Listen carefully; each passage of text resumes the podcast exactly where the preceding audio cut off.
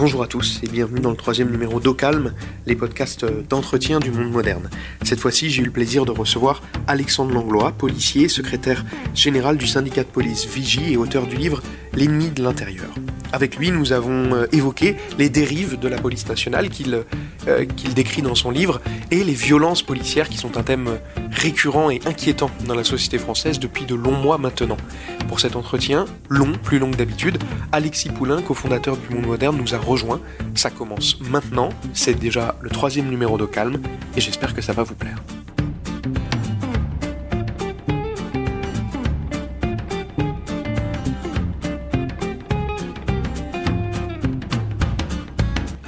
Bonjour et merci d'avoir accepté notre invitation. Pour commencer, on va rentrer dans le dur tout de suite. Avec plusieurs de vos collègues du syndicat Vigie, vous êtes poursuivis pour vos activités. Est-ce qu'on peut faire un, point rapide? Est-ce que vous pouvez nous expliquer où est-ce que vous en êtes avec euh, vos, collègues euh, mis en cause? Alors, mon collègue, on va commencer par, mon collègue Noah Manoir, donc, euh, qui est délégué national euh, du syndicat, qui donc euh, a déplu au ministre. Il a été convoqué en conseil de discipline mercredi dernier. Euh, et on lui reprochait euh, des choses longues comme le bras. Voilà, euh, manquement au devoir de loyauté, manquement au devoir de réserve, manquement à, à, de nombreuses choses. avec une petite ironie quand même, j'en parle parce que c'est amusant, bien que c'est assez cynique. notre organisation pendant la guerre 39-45 faisait partie du Front National de la Résistance et nos adhérents ont participé à l'époque à la libération de Paris. Et la salle du conseil de discipline de Noam Manoir était dans la salle des 167 policiers morts pour la libération de Paris. Ironie de l'histoire. Et la deuxième ironie de l'histoire, euh, les services du préfet de police allemand ont, le sens... Euh, au sens théâtral, euh, il était aussi incriminé pour manquement au crédit et renom, pour avoir porté atteinte pardon, au crédit et renom de la police nationale qui est tiré euh, de l'article 5 du Code de la fonction publique de Vichy, publié en 1941. Donc c'est assez intéressant de savoir les sources du droit sur lesquelles on fait. Et ça a été repris en 2014 par Monsieur Valls. Voilà. Parce qu'à l'époque, on savait mater les fonctionnaires. Voilà, on savait comment euh, s'en servir. Donc euh, après, il a été accompagné de façon... Son avocat ne pouvait pas être là ce jour-là. Il a été accompagné de façon par hasard, c'est-à-dire que le député François Ruffin s'est déplacé on ne l'avait pas spécialement invité, tout le monde était au courant, il avait le choix de venir euh, personnellement, et il a assisté notre collègue. Et malgré qu'il y ait en présence d'un élu de la République, euh, ils ont dit écoutez, on vous a bricolé votre convocation, hein, voilà, c'est du bricolage. Hein. Euh, donc on va pas en tenir compte pour aujourd'hui. Là, voilà, le vrai fond du problème, c'est que le ministre a fait une commande sur votre tête parce que vous lui avez déplu. Voilà. Tout ça, ça, tout ça là, ça a été fait publiquement? Ça a été fait euh, au niveau de. Alors, j'étais pas dans la salle, j'étais pas là-bas. C'est les ce que ce qui m'a été rapporté à l'issue par Noah Manoir. Donc, ça a été fait publiquement, soit dans la salle, soit dans les couloirs devant. Euh, mais en tous les cas, ça a été dit et affirmé. Alors, qu'est-ce qui a tant déplu euh, au préfet l'allemand? Alors, le préfet l'allemand, en fait, comme nous sommes, euh, enfin, Noah Manoir, par exemple, dépend de la préfecture de police, il est convoqué par le préfet l'allemand. C'est l'autorité hiérarchique, mais c'est pas forcément le préfet l'allemand qui l'a convoqué, en fait. C'est peut-être lui qui agit sur instruction, par exemple, du ministre ou du directeur général. On ne sait pas qui c'est qui est derrière aux manettes? Voilà, le préfet l'allemand peut-être, et dans l'histoire peut-être qu'un exécutant. L'allemand qui est préfet de Paris. Préfet de, bien le... voilà, préfet de police de Paris. Voilà, oui, mais alors quels sont les faits reprochés? Pourquoi, euh, pourquoi il y a une croix sur la tête de, de Noam? Bah, La croix, du coup, c'est ses prises de position médiatiques récentes, voilà. Euh, sachant qu'il était, euh, aussi, une deuxième chose très importante à savoir, c'est qu'il était euh, en arrêt maladie, pour, il avait été harcelé dans son service, il avait une prescription médicale qui lui interdait de reprendre dans son service, mais il pouvait reprendre n'importe où. Donc il a dit, bah, vous me mettez dans le 93, tout le monde est sous, sous effectif, je reprends tout de suite. L'administration a dit, non, on refuse que vous repreniez ailleurs, vous devez d'abord reprendre là. On s'en fiche de la prescription médicale. C'est-à-dire qu'en fait, l'administration crée des situations où ils nous mettre les fonctionnaires dans des situations de harcèlement, de souffrance au travail, volontairement. Leur stratégie de base, c'était vous reprenez, on vous passe au conseil de discipline et après on étudie votre mutation. Finalement, comme ça a été trop long, ils ont dit euh, vous, reprenez pas, c'est pas grave, on vous convoque quand même au conseil de discipline. Et euh, résultat des courses, donc ces prises de parole médiatiques ont déplu au ministre. Et euh, résultat des courses, il les prend euh, 18, 18, mois d'exclusion de, temporaire de fonction avec sursis, plus 6 mois tout de suite ferme. Alors là, c'est l'avis du, du conseil de discipline. Ça veut dire pas de paye Ça veut dire pas de paye. Exclusion temporaire de fonction, c'est pas payé. Voilà, on n'est pas payé, il n'y a rien du tout. C'est la différence avec une exclusion temporaire de fonction d'une suspension. Une suspension, en général, c'est qu'il y a une enquête en cours, donc on est suspendu euh, à titre conservatoire, mais on est payé. Euh, et exclusion temporaire de fonction, c'est une sanction du troisième groupe. C'est-à-dire que sur la fonction publique, il y a quatre groupes de sanctions. Le quatrième groupe étant, euh, vous êtes viré. Voilà, soit mise à la retraite d'office, soit révocation. C'est-à-dire que c'est des choses très très graves, ce troisième groupe. Et là, euh, 24 mois, c'est la sanction la plus haute de ce groupe-là. C'est-à-dire qu'on peut pas aller au-delà. Parce que si on fait 6 plus 18, 24 mois d'exclusion temporaire de fonction. Donc ils ont dit voilà. Euh, et après, donc le ministre, a priori, a été déçu de la sanction, parce qu'il avait demandé la révocation, a priori, de ce qu'on a eu comme, euh, euh, information, parce qu'il s'est bien défendu, il a amené des arguments. et malgré tout ça, donc, bah, le ministre était déçu, donc il l'a convoqué en psychiatrie pour le faire passer pour fou. Euh, c'est pas non plus, c'est, voilà, c'est qu'on fait plusieurs techniques. On fait la discipline en interne, on fait le médical, on a un autre, le secrétaire général adjoint euh, Jérôme Gigou, également pour un mal de pied, mais parce qu'il a réussi à faire muter son chef de service pour incompétence, a été envoyé en psychiatrie pour un mal de pied. Donc euh, voilà, on se sert de tout et n'importe quoi. Savoir que dans la police nationale, la médecine statutaire est une médecine aux ordres du ministère de l'Intérieur. Donc en fait, est dans la chaîne hiérarchique de la direction générale de la police nationale. Et à côté de ça, il y a une médecine de prévention qui est assez peu utilisée, qui elle est indépendante, un peu comme la médecine du travail, euh, voilà, mais qui est assez peu utilisée, qui euh, prescrit en général chose inverse que ce que, se prescrit la médecine, que, spé- ah, que prescrit la médecine statutaire. Donc en fait, ils servent de tous les rouages en interne pour faire taire les gens. C'est des procès euh, en, folie, en psychanalyse, ça rappelle euh, les heures sombres du stalinisme. Euh, Je ne sais pas s'il y a eu des heures ensoleillées, mais effectivement, à l'heure actuelle, on a l'impression de les diriger. L'exemple est assez intéressant, ce qu'on le dit souvent. On aimerait bien dans la police être dirigé par des Napoléons au pont d'Arcole, c'est-à-dire qu'ils sont devant, qui montrent l'exemple. Et on a plus l'impression d'être dirigé par des commissaires politiques qui fracassent dans le dos les gens qui dépassent. Voilà, donc la motivation n'est pas vraiment là, la peur est là. Par contre, si tu distilles la peur pour que les gens soient obéissants. Moi, il y a quelque chose qui m'intéresse, parce que tu, tu nous as expliqué que euh, ton collègue avait été condamné pour euh, ses sorties médiatiques. Euh, Qu'est-ce qu'il disait? Qu'est-ce qu'il a dit dans ses sorties qui a agacé le ministre autant que ça?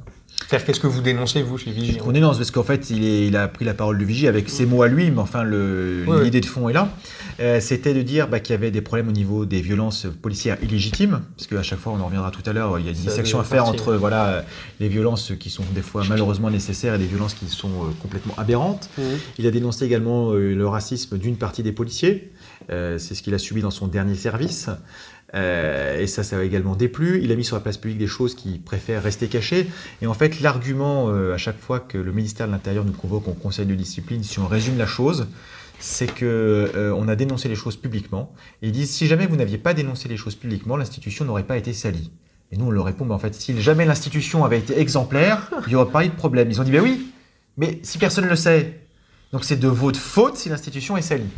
Donc voilà, savoir très, cas très particulier dans la police nationale française et dans la fonction publique, c'est qu'il y a des codes de déontologie, des fois par profession. Il y a dans la fonction publique toujours un rappel de l'article 40 du Code de procédure pénale qui dit que quand un fonctionnaire a connaissance d'un crime ou un délit, il doit en avertir le procureur. Euh, c'est ce qu'on a vu dans l'affaire Benalla, par exemple. Toute la hiérarchie policière, personne n'a averti le procureur. Ce qui est une faute, par exemple, tout le monde aurait dû, le, en disant je pensais que quelqu'un d'autre le ferait. Normalement, si on suit l'article 40 du Code de procédure pénale, le procureur aurait dû être euh, averti par tous les protagonistes de l'affaire Benalla. Donc dans la police nationale, dans notre code de déontologie, il n'y a pas de rappel de cet article 40 de procédure pénale. Par contre, il y a un rappel que si vous parlez, vous allez manquer de loyauté, vous allez manquer à votre devoir de réserve. C'est-à-dire qu'en fait, on fait tout pour dire que le droit administratif déontologique police nationale contourne le code de procédure pénale. On en est là. Et on a eu l'exemple flagrant, donc là ça dépasse le cadre de Noam, ça part sur les procédures que j'ai pu avoir à l'époque. On avait fait le jeu, euh, on avait dénoncé donc, des, détourne- des détournements de fonds publics euh, en bande organisée euh, basés sur des fonds d'écriture publique sur les chiffres de la délinquance, sur Marseille notamment, parce qu'en fait ce qui se passe, c'est que les chiffres de la délinquance permettent aux directeurs d'avoir des primes. Euh, selon le point, ils avaient fait le calcul, 162 000 euros maximum. Donc euh, voilà, c'est le maximum que le point avait calculé, donc ça laisse quand même une belle marge de progression.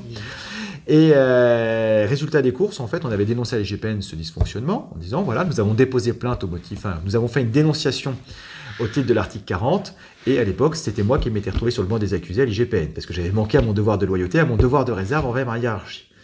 Donc voilà, donc on inverse toutes les procédures et on arrive avec le contrôle interne de la police nationale sur elle-même, qui est aussi une exception française, enfin une exception européenne, je veux dire, euh, française, où euh, bah, finalement c'est tellement opaque qu'ils font ce qu'ils veulent.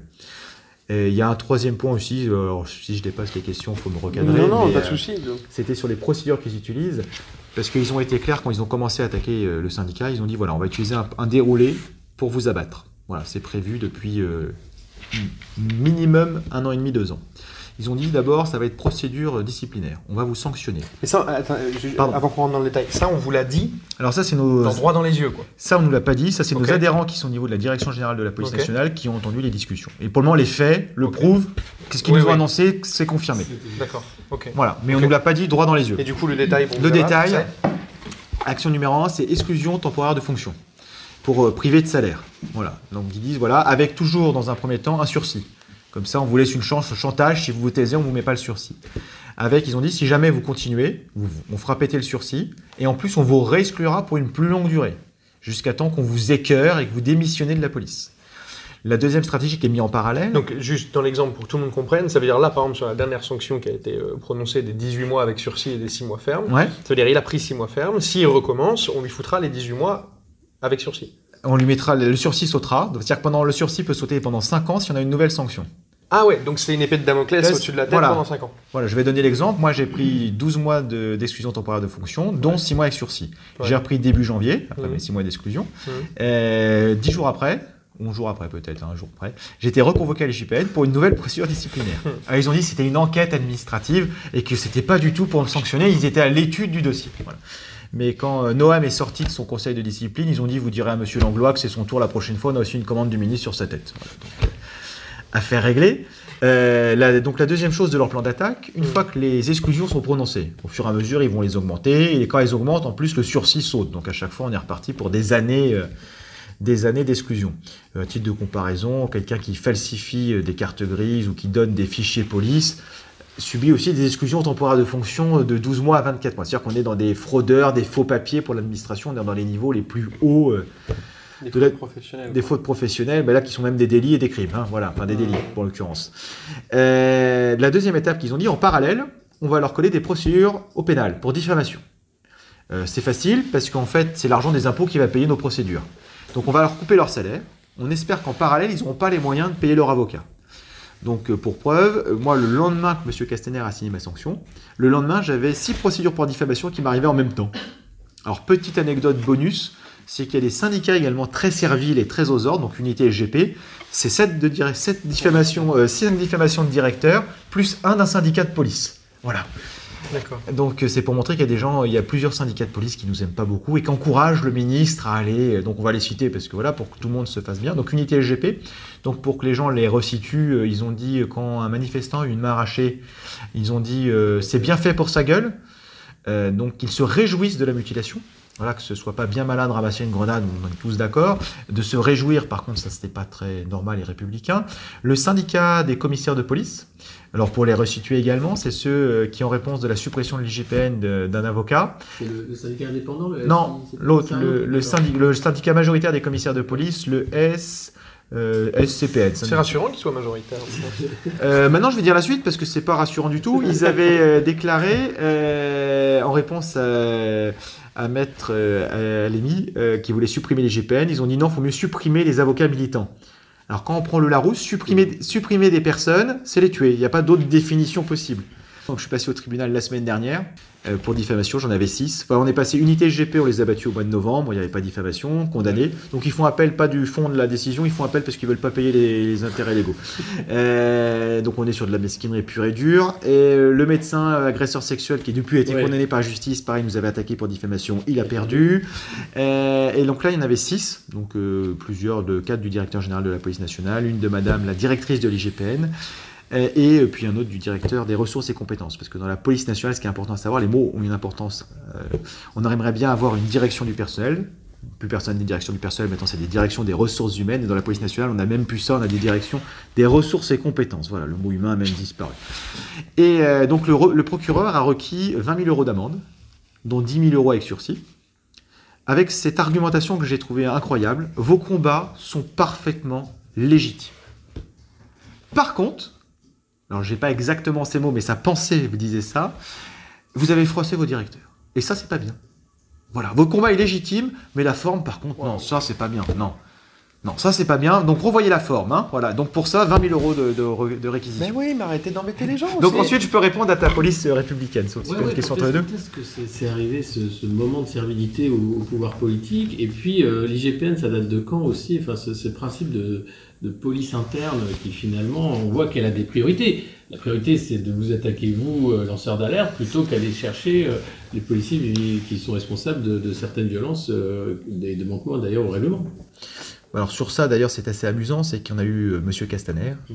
euh, repris par Monsieur Macron, qui ont dit qu'il fallait faire des rappels de déontologie aux policiers au mois de janvier. Donc les seuls rappels de déontologie qui ont été faits en urgence, euh, ça a été de nous convoquer à l'IGPN. Euh, D'autres collègues dans le 91 qui se battaient pour leurs conditions de travail la nuit, où ils sont payés 0,97 centimes comme partout en France, mais qu'on dit on n'est pas content. Donc ils ont un rappel à leur mm, devoir de loyauté et pas manquer à leur devoir de réserve. Euh, voilà. Par contre, les autres, il n'y a pas de procédure accélérée ou d'urgence. Voilà. Donc en fait, les seuls rappels déontologiques, ça a été pour continuer de museler ceux qui ne sont pas contents sur leurs conditions de travail ou qui dénoncent des choses euh, catastrophiques. Euh, la dérive, de façon plus générale, il y a eu, ça a été progressive. Voilà. Pour ceux qui veulent tous les détails, je fais de la pub pour mon livre, l'intérieur, dérive et dysfonctionnement de la police nationale. voilà, mais du coup, dedans, il y a toute la dérive au fur et à mesure que ça s'est produit. Mais pour moi, le point de bascule, c'est le nouveau code de déontologie de M. Valls en 2014, qui a été voté avec l'aval de tous les euh, syndicats qui siégeaient, sauf deux. Donc on va leur euh, rendre, euh, on va les citer. Alliance a voté contre ce projet, pas pour les mêmes raisons que nous, mais pour d'autres raisons, mais en tous les cas ils ont voté contre. Et le syndicat d'officiers Synergie, qui s'est abstenu. Ils n'avaient pas dû comprendre les tenants et les aboutissants, mais enfin ils n'ont pas voté pour. Dans ce code de déontologie, il y a deux choses très importantes.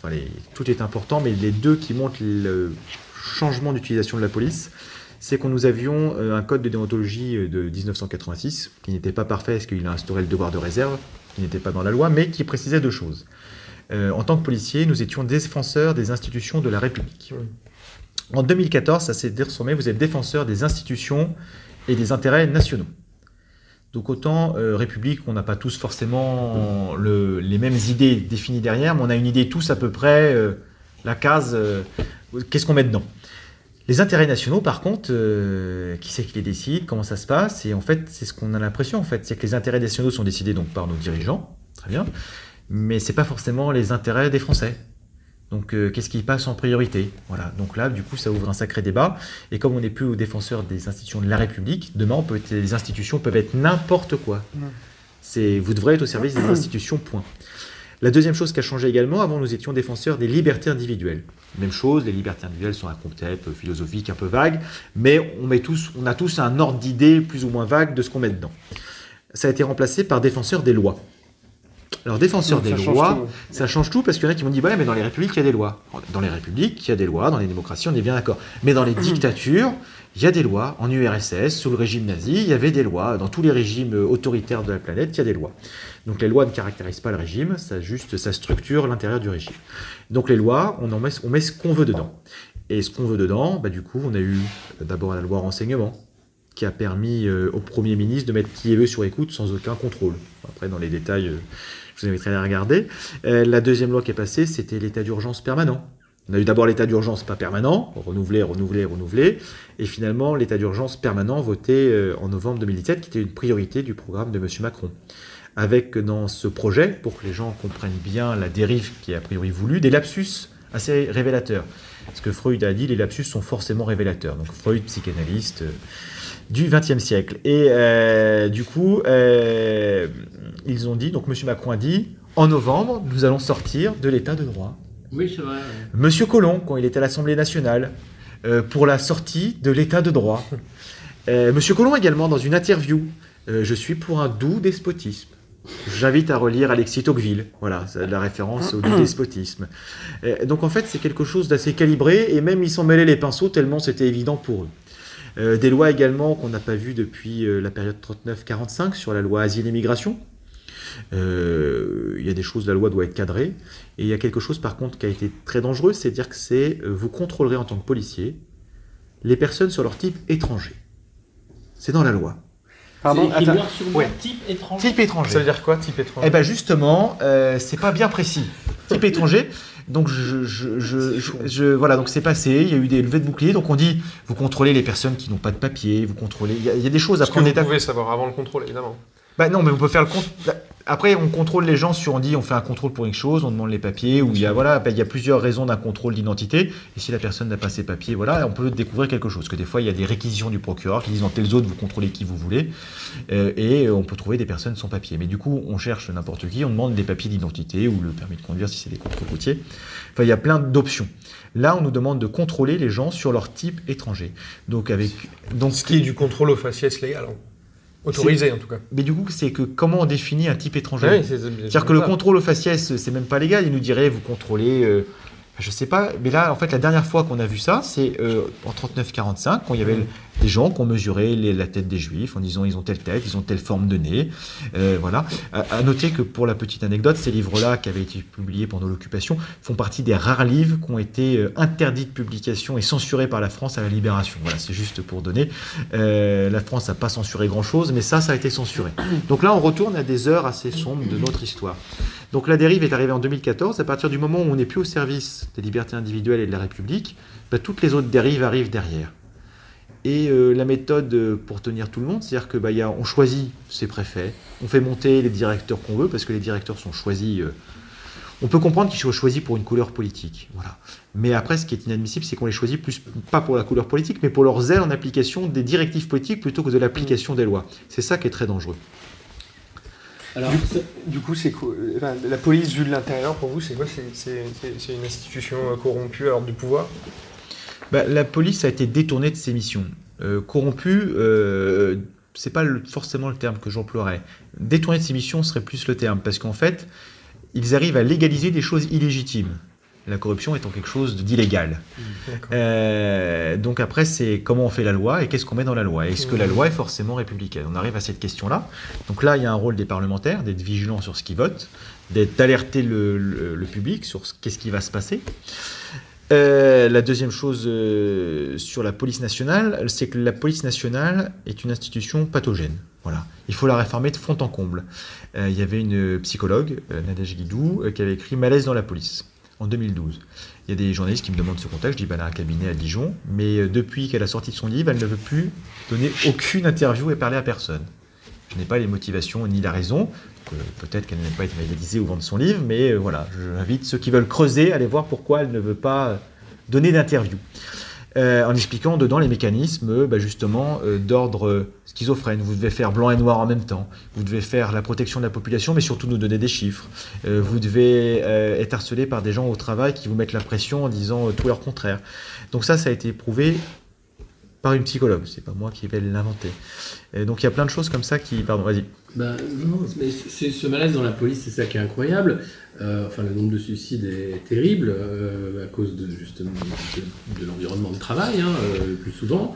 Euh, les syndicats derrière, ils, s'insurgent pas. Enfin, ils demandent simplement euh, de l'argent de la promotion. À un moment, il n'y a pas un stop. On va poser les casques et les boucliers. On arrête. C'est n'importe quoi. Il n'y a pas un ras-le-bol total de, de cette- ce management par la peur, euh, par le chiffre, par la pression euh, de chaque instant. Il y a eu un ras-le-bol quand il y a eu le mouvement des policiers en colère.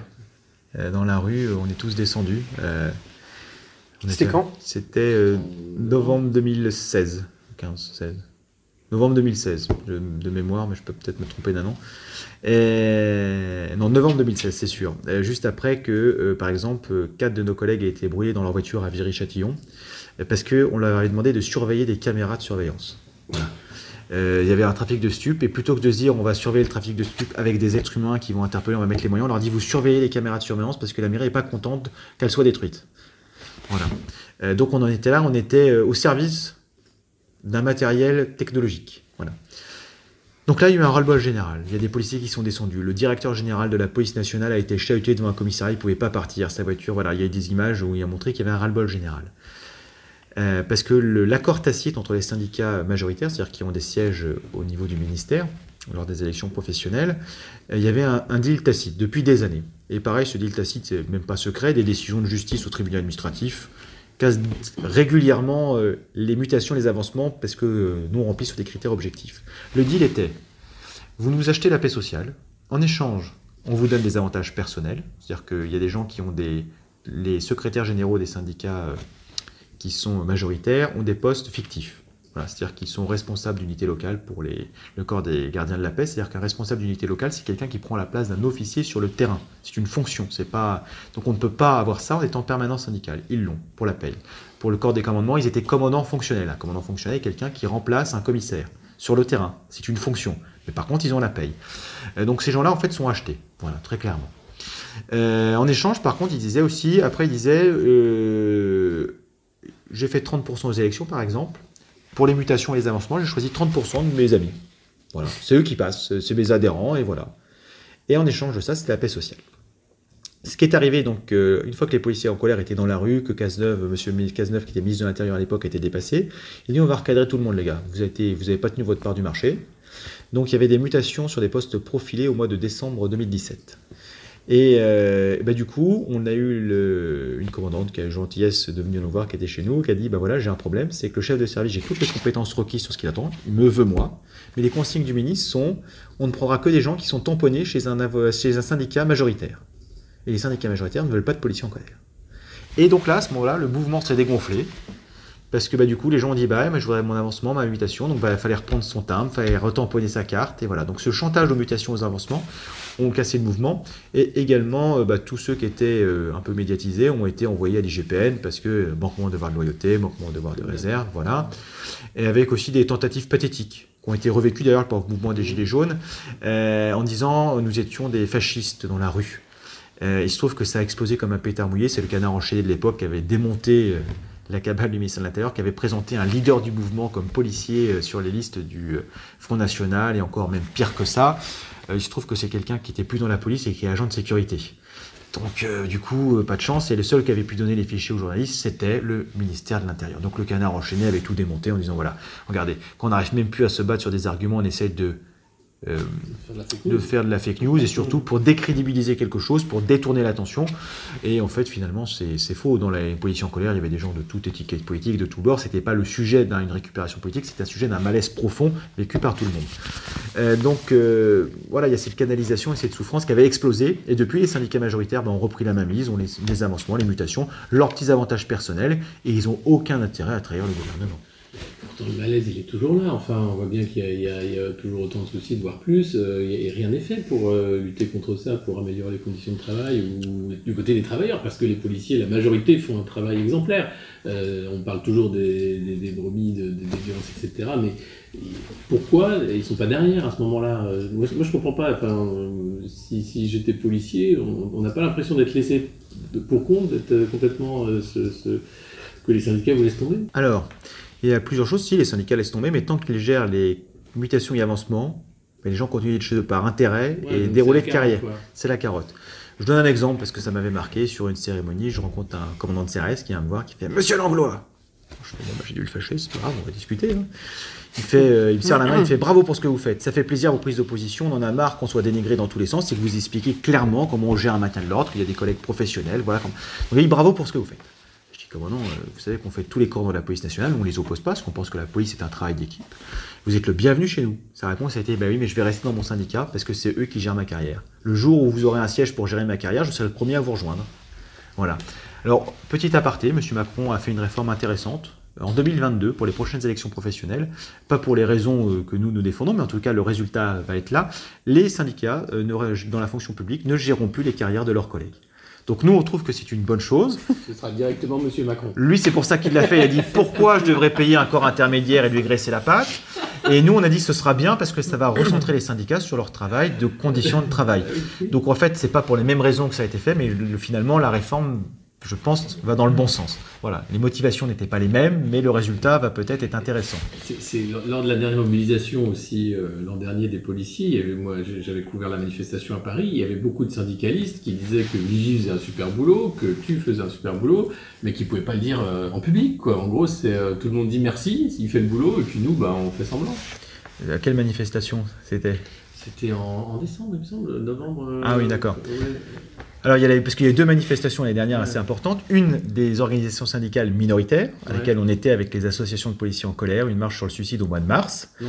Donc voilà, mais là pour là, on était là euh, impliqués, etc. On avait demandé au ministre d'être reçu, par exemple, sur la cause des suicides. Euh, il a fait, il a même pas daigné nous écouter, voilà. Et euh, il y a eu la manifestation euh, des syndicats de police pour le coup en novembre, celle-là. à laquelle nous n'avons pas été conviés par des stratagèmes assez bidons. Voilà, c'était vraiment lamentable de la part des organisateurs. Euh, mais après, euh, effectivement, on dérange. Donc il y a des gens qui ne veulent pas être associés à nous au niveau des leaders syndicaux. Euh, sur le terrain, des fois, ça se passe bien, parce qu'en fait, comme résumait très bien un collègue, c'est qu'il n'y a pas de mauvais syndicats en soi, il y a des mauvais délégués. Le problème, c'est que les syndicats majoritaires se gaffent tellement au niveau de la haute hiérarchie syndicale qu'en fait, ils se disent, bah voilà, nous, on n'aime pas Vigie parce que c'est les mecs qui sont casse-pieds. Mon prédécesseur, pour l'anecdote, c'est important, on a découvert aussi des magouilles, il y a des euh, postes euh, pour passer des grades dans les zones prioritaires. Ça s'appelle SUEP, je ne sais plus ce que veut dire c'est les initiales, mais ça veut dire que des collègues, euh, en échange de leur grade, s'engagent à aller dans une zone difficile parce qu'ils ont de l'expérience de terrain pour encadrer des collègues plus jeunes. Donc le principe est intéressant. Nous, on pense que c'est une bonne chose parce qu'il y a aussi des dérapages souvent parce que des collègues sont jeunes et sans expérience, on pourra en reparler tout à l'heure, et que du coup, s'ils ont des gens qui sont plus matures avec une expérience de la vie, ça calme les choses, ça pose un décor. Donc la réforme était intéressante. Le problème, c'est que les, les syndicats majoritaires et l'administration ont détourné le procédé. Mon prédécesseur au poste de secrétaire général était permanent syndical et l'administration lui a proposé de prendre un poste en zone difficile pour passer son galon. Il a dit bah, écoutez, pourquoi pas, faut que j'étudie comment ça se passe ma remise sur le terrain, euh, voilà. Il dit ah non, euh, vous inquiétez pas, hein, euh, vous allez sur le terrain trois jours si vous avez le temps. Si vous n'avez pas le temps, vous n'y allez pas. Euh, nous on dira que vous n'êtes pas permanent syndical quand vous prenez le galon et dès le lendemain vous vous remettez permanent syndical. Donc il a répondu à l'administration en disant donc si j'ai bien compris votre démarche, les collègues sur place donc n'auront pas le personnel d'expérience plus ancien. Un collègue qui voulait venir et qui serait vraiment occupé le poste ne l'aura pas. Et moi, j'aurai tout ça, parce que j'aurai un petit peu d'argent en plus. Ils ont dit, vous avez parfaitement compris. Alors il a répondu, je vais donc vous répondre par écrit. Je vous remercie, mais je refuse votre tentative de corruption. Voilà. Donc il est parti, sous-brigadier du poste de secrétaire général. Il a dit, moi j'ai ma fierté et je suis rentré au syndicat pour défendre les collègues. Si j'ai le droit à quelque chose, je le prendrai, mais c'est pas pour avoir des passe droits et mettre la main dans le pot de confiture. Donc effectivement, quand tous les autres sont avec des postes fictifs qu'ils ne peuvent pas occuper, on les dérange. Par contre, le collègue de terrain qui, euh, euh, vit des conditions de travail, un enfer, euh, des collègues qui ont été agressés sexuellement par un médecin police et que personne les a défendus, les collègues qu'on force à faire des fonds d'écriture pour que les directeurs aient des primes sur une bonne communication des chiffres de la délinquance, ben, ils sont un peu déboussolés au bout d'un moment. Ils disent. Donc c'est ce contexte-là, effectivement, que les gens de différents syndicats avec qui on s'entend bien, mais pas au niveau des grands pontes. Parce que les grands pontes, on dérange leur petit confort, on dénonce ce qui se passe et que ben, nous, on n'est pas corruptible, quoi. Comment, on- parce que là tout le, le portrait est glaçant, euh, comment, d'après toi, comment on peut remettre euh, la police en ordre Alors, il y a, il y a deux choses. J'imagine qu'il n'y a pas de coup de baguette à mettre, hein, mais, mais... De coups de baguette, non, mais on avait fait un sondage une fois sur un groupe, euh, Coup de matraque? Un, un- un- un petit sondage euh, il y a deux ans, je crois. Euh, S'il y avait une chose euh, sur un groupe, donc euh, sur un sondage sur un groupe Facebook de policiers, on est 10 000, voilà, de divers syndicats, divers horizons, diverses opinions. Et la question a été posée s'il y avait qu'une seule chose qu'on pouvait changer dans la police nationale, qu'est-ce que vous demanderiez que la hiérarchie fasse? La réponse numéro un, mais largement en tête, était que notre hiérarchie applique la loi. Voilà. Donc la première chose à faire, ce serait que les textes qui s'appliquent dans le code du travail, qui s'appliquent dans n'importe quelle entreprise, dans la plupart de la fonction publique, s'appliquent également dans la police nationale. Ça, ce serait le premier point. Pour y arriver, euh, nous, il y a quelque chose de tout fait. Par exemple, quand M. Macron a demandé faites-moi des propositions pour améliorer la déontologie. On lui dit ça sert à rien d'inventer la chaude, M. Macron. Il y a un code éthique de police européen? Qui, parle de déontologie, qui parle de plein de choses, 60, euh, un peu moins de 70 points, très détaillés avec des commentaires, en disant voilà comment on peut rapprocher la police de sa population, voilà comment il faut faire les choses. Donc il suffit juste de l'appliquer en France. La France l'a signé en 2001. Donc, euh, je veux dire, euh, si M. Macron est vraiment pro-européen comme il dit, il faudrait qu'il prenne aussi les bonnes choses dans l'intérêt euh, de la population française. Euh, et dedans, donc il y a un point intéressant, qui est le contrôle externe de la police nationale. Voilà. Avec une remarque de bon sens dans ce code en disant voilà, on- commentaire, euh, même si les fonctionnaires de police qui exercent le contrôle euh, de la police de façon, euh, je veux dire, parfaitement impartiale, objective, neutre, il y aura toujours une suspicion. Une suspicion. Et dans une, dans une démocratie européenne, la suspicion n'a pas sa place. Donc pour ça, il ne faut pas que la police enquête sur la police. Donc avec un contrôle extérieur, ça évite toutes les magouilles internes. Parce qu'en fait, ce qui se passe, dès qu'il y a un problème dans la police, à partir d'un certain niveau de hiérarchie, tout le monde est, c'est l'impunité la plus totale. Euh, je donne plusieurs exemples parce que c'est sorti dans le Parisien, ce qui me vaut d'ailleurs euh, euh, une des procédures de diffamation par la Monnet G, l'ancienne directrice de l'IGPN, donc l'inspection générale de la police nationale qui contrôle la police. Elle avait dit, avant de partir, aucun policier n'est au-dessus des lois. On avait dit, bah c'est faux, vous êtes une menteuse, madame. Deux articles du Parisien, un commissaire de police qui a tué une personne en état d'ivresse avec son véhicule de service qui prend la fuite. Un poste particulier, il était à l'ambassade de- du Yémen. Euh, et ben du coup, sa sanction disciplinaire, ça a été quoi? Ça a été d'être muté Ajaccio, chef DRG. Voilà. Et quand il a dit j'ai pris la fuite, euh, je pensais que j'avais euh, écrasé un petit poteau blanc en plastique, c'est pour ça que je suis pas resté. Tellement il était bourré comme un coin. Petite anecdote bonus, c'est que l'ambassadeur donc avait interdit à ce commissaire de sortir de l'ambassade pour sa propre sécurité, parce que la famille a dit nous là-bas la loi c'est le prix du sang, 200 000 euros vous nous raquez, sinon nous on rase l'ambassade. Donc on ne sait, pas euh, si l'État français a payé les 200 000 euros. Par contre le syndicat des commissaires, euh, euh, pas l'un dépendant de l'autre, est tout de suite intervenu pour dire Monsieur le ministre, l'ambassadeur séquestre notre adhérent, c'est inadmissible. Voilà, donc il a eu sa mutation à Ajaccio. Et des collègues ont travaillé sous ses ordres. Ils ont dit ce qui est malheureux, c'est qu'en plus de ne pas avoir été sanctionné, ce monsieur était alcoolique, mais l'administration n'a rien fait pour soigner son addiction. C'est-à-dire que des fois, bah, c'est une pathologie, c'est malheureux. On fait des fautes, on doit assumer sa responsabilité, mais après, on doit être accompagné pour en sortir. L'administration l'a laissé dans son alcoolisme jusqu'à sa retraite il y a quelques années. Et euh, on a eu une note, parce que les collègues ont rigolé, ils nous ont donné une de ces notes de service. Elle était écrite en mec bourré. Ils ont dit on comprend rien, on te l'envoie parce que c'est drôle, mais n'empêche qu'il est chef de service. Voilà. Une deuxième anecdote, euh, là plus tragique, plus tragique, Bah, c'est déjà très aussi tragique, Ouais. mais parce qu'il y a encore plus de morts. Voilà, donc c'est pour ça que c'est un sens plus tragique. Le directeur de- du renseignement de la préfecture de police, euh, adjoint, au moment des attentats euh, du Bataclan et du Stade de France, euh, avait pris sur la caisse de lutte antiterrorisme euh, les fonds pour payer les traites de son château en province. Parce qu'il n'arrivait plus à payer les traites. Donc il y a des collègues bon, qui ont été mis en difficulté financière parce qu'ils n'étaient plus remboursés de leurs avances de frais, mais les cellules terroristes n'ont pas pu être surveillées complètement parce qu'il n'y avait plus d'argent en fait. Ça, euh, ah, là, c'est- ça, que tout le monde comprenne bien. Ça, c'est avant les attentats? Ça, la, ça a été- la période où il a pris l'argent, c'est avant et après les attentats. Donc la période des attentats est Et couverte. après? Et, ben, il avait continué parce qu'il n'était pas encore été euh, pris la main dans le sac. Donc, on- ouais. Pendant la En période plus, où- le mec est dégueulasse. Parce que... Pendant la période des attentats où les attentats ont été commis, il piquait dans la caisse. Euh, du coup, euh, l'IGPN a été saisi une fois que ça s'est su. Euh, parce que au bout d'un moment, les collègues ont dit bah, on comprend pas où est passé l'argent de nos remboursements, donc il y a une petite enquête interne. Ah, bah, c'est monsieur machin qui a dit bah, attendez, moi j'arrive plus à payer les traites de mon château, donc j'ai des difficultés financières quand même. Euh, résultat des courses, l'IGPN n'a pas enquêté euh, savoir s'il y a eu un impact, ce manque d'argent a eu un impact euh, sur la prévention des attentats. Il n'y a pas eu d'enquête sur ce volet-là. Euh, comme il a remboursé l'argent, finalement, c'était pas du vol, c'était un emprunt. Voilà. Après, euh, il n'a été déplacé de service, il a été euh, chargé de mission pendant À deux ans. Bastia, oui. Non, lui a été mis chargé de mission à Paris. Donc chargé de mission à Paris, ça veut dire qu'on on est payé à rien faire en général. Il a dit je reprendrai un service uniquement j'aurai un logement de fonction parce que j'ai toujours les traites de mon château quand même. Donc je peux pas tout payer. Et il a repris Ça son- donne presque envie d'être flic, hein, ça n'a pas l'air si compliqué que ça, du coup. Voilà. Du coup, euh, C'est une super carrière en fait. il faut être commissaire. C'est un des concours les plus durs de France avec la magistrature. Ah, C'est. T'étais mis dedans. Ouais. Voilà. euh, donc du coup, ce monsieur a repris son poste avec son petit logement de fonction et donc tout, tout va bien. Euh, à titre de comparaison, donc c'est pour qu'on comprenne le fonctionnement de l'IGPN. Donc ça, ça touche les grands pontes. Euh, on a eu un collègue, donc lui par contre, il était cuisinier en CRS. Euh, il a pris 4 steaks périmés pour les donner à ses chiens. Et ça, c'est du vol.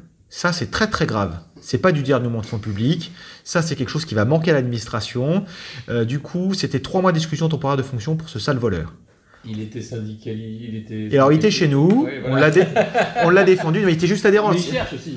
Mais L'administration ne savait pas qu'il était chez nous, en Ah fait. bon, Ils l'ont découvert au moment de la procédure disciplinaire. Et résultat des courses, on l'a défendu. Ils ont dit c'est quand même un sale voleur, donc il aura quand même 15 jours d'exclusion temporaire de fonction pour marquer le coup. Donc en fait, dans la police, il faut mieux déjà être commissaire parce qu'on est mieux payé, ça, ça semble évident, mais il faut mieux détourner des grosses sommes d'argent euh, que voler quatre trucs périmés, quoi. Hein, périmés qui vont à la poubelle. Il les a pris dans la poubelle. Voilà. Donc c'est pour donner que tant que cet organisme sera là, ça posera problème. Et une autre anecdote d'actualité, parce qu'en fait c'est aussi un problème politique, cet IGPN, c'est qu'il y a eu l'affaire il y a quelques années, euh, en 2007, donc ça date, mais ça Aujourd'hui, ce n'est toujours pas terminé, c'est pour ça que c'est important. Il y a eu quatre policiers qui étaient trop proches des socialistes, des responsables politiques qui étaient au niveau de la protection de M. Vaillant, des commissaires, etc., mais qui dérangeaient euh, M. Sarkozy, qui était à l'époque aux commandes du ministère de l'Intérieur. Donc on a monté une cabale contre ces fonctionnaires pour les décrédibiliser. Donc on a fait des faux documents. Donc l'IGPN a fait des faux documents pour les incriminer. Euh, sur euh, voilà. la procédure euh, donc a duré et donc malgré que M. Hollande ait été élu après, on aurait pu penser que la situation a été améliorée. Donc ça a été reconnu par la justice que les documents étaient falsifiés, qu'on a monté une cabale contre eux. Donc tout ça est reconnu officiellement par la justice. Moi, c'est reconnu. La 2019, les dernières preuves, en fait, pour que le procès se termine, aboutisse, l'IGPN les a perdues. Aïe, aïe, aïe, aïe. Ah, la boulette. La boulette, l'IGPN a perdu les dernières preuves. Dommage, ça. Donc voilà, donc ça fait 12 ans que ses collègues sont dans la tourmente judiciaire, administrative, euh, parce qu'ils euh, ils étaient pas du bon bord politique. Euh, mais alors, quand, quand, quand je t'ai demandé tout à l'heure comment on pouvait remettre en, en ordre. Donc voilà, donc truc supprimer. que Tu m'as répondu, c'est non, supprimer l'IGPN et suivre les textes. Les textes. Est-ce que du coup, c'est quoi C'est euh, à corrompu, t'étais pas, c'était pas exactement ça, mais elle est, elle est en roue libre la police. Du coup, si les textes existent, mais que le non-respect de ces textes fait que c'est n'importe quoi, c'est, la police est en roue libre en gros. La direction de la police est en roue libre. Mais ce qui rend la police incontrôlable ou pas? Bah, la police, je vais donner l'exemple pour la police à l'heure actuelle, et c'est Ouais. ça le grand paradoxe. En mai 68, donc euh, les, où il y a eu les barricades, etc., le préfet Grimaud, le préfet de police Grimaud, a écrit une lettre aux policiers en disant euh, ne frappez pas un manifestant à terre, pensez à ce que vous faites. Après, ça aura des répercussions sur des années, et ça peut être n'importe qui en face. Je résume. Pour les 50 ans de mai 68, la préfecture de police a fait croire dans son magazine euh, interne qu'elle avait, avait republié la lettre du préfet Grimaud dans son intégralité. D'accord. Parce qu'en fait, il y a le joli document jauni, etc. Et sur le moment où on change de page, il manque un paragraphe.